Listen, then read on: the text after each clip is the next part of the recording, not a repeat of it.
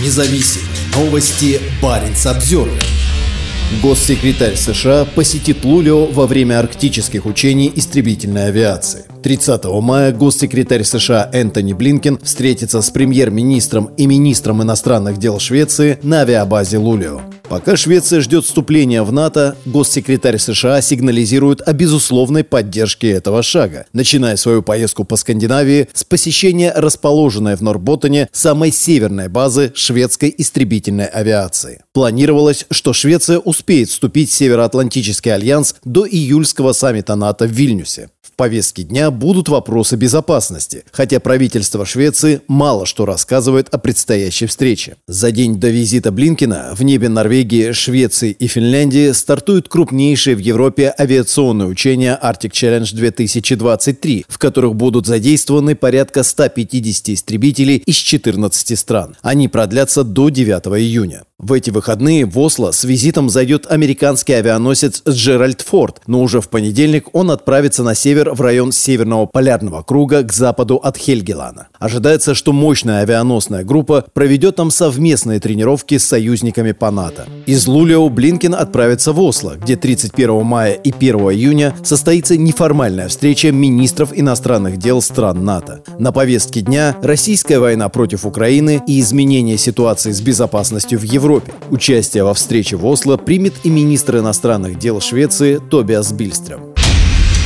Независимые новости. Барин обзервер